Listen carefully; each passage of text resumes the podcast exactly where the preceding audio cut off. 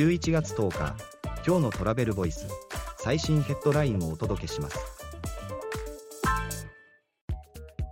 南米チリで人気の氷河が入域禁止に気候変動による環境変化でエコツーリズムは安全な状況ではない。AP 通信はチリのパタゴニアで人気の観光地である氷河への出入りが禁止されたことで勃発する議論をレポート候変動による環境の変化が急速に進む中観光かリスクか。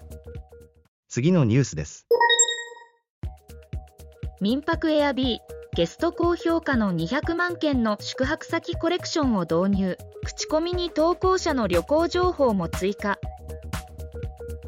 民泊 Airbnb Airbnb はゲスト及びホスト向けの新機能を発表200万件の宿泊先コレクションとして新たにゲストチョイスを導入。レビューと評価の内容も拡充。ホスト向けにはスマートロックと Airbnb アカウントを連携も。次のニュースです。KNTCT 過大請求の再発防止策の進捗状況を公表。契約書審査の体制を再整備。情報一元化など ANTCT ホールディングスは過大請求の再発防止策について人意識の改革業務の改革組織の改革の進捗状況を明らかにした。グループ共通の教育機関として新設する KNTCT アカデミーの開校は2024年1月に。次のニュースです。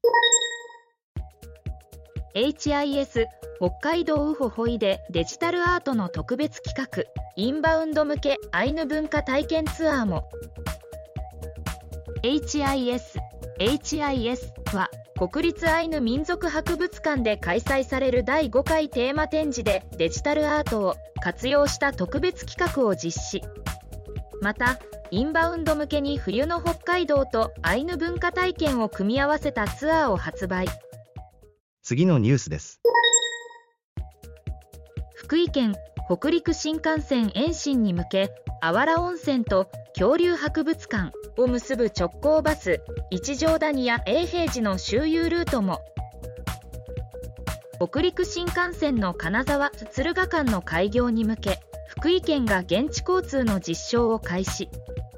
関東からの需要取り込みを見据え人気のあわら温泉地と恐竜博物館を結ぶ直行バスと恐竜博物館発着の周遊ループバスを運行。